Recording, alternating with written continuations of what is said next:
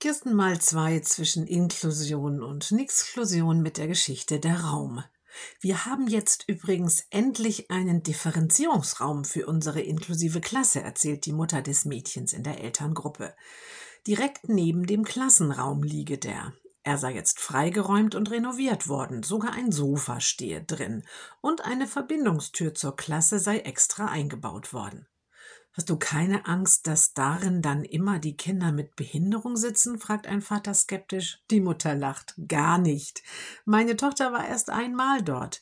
Denn der Raum ist unheimlich begehrt. Alle Schüler wollen dort rein. Sie können dort in Ruhe lesen oder sich selbst oder zu zweit laut vorlesen. Sie können mal konzentriert eine eigene Aufgabe bearbeiten und Sie können auch einfach nur mal kurz Pause machen, wenn Ihnen alles zu viel wird. Das kann ich gut verstehen, sagt eine andere Mutter. So etwas bräuchte ich auch neben unserem Großraumbüro.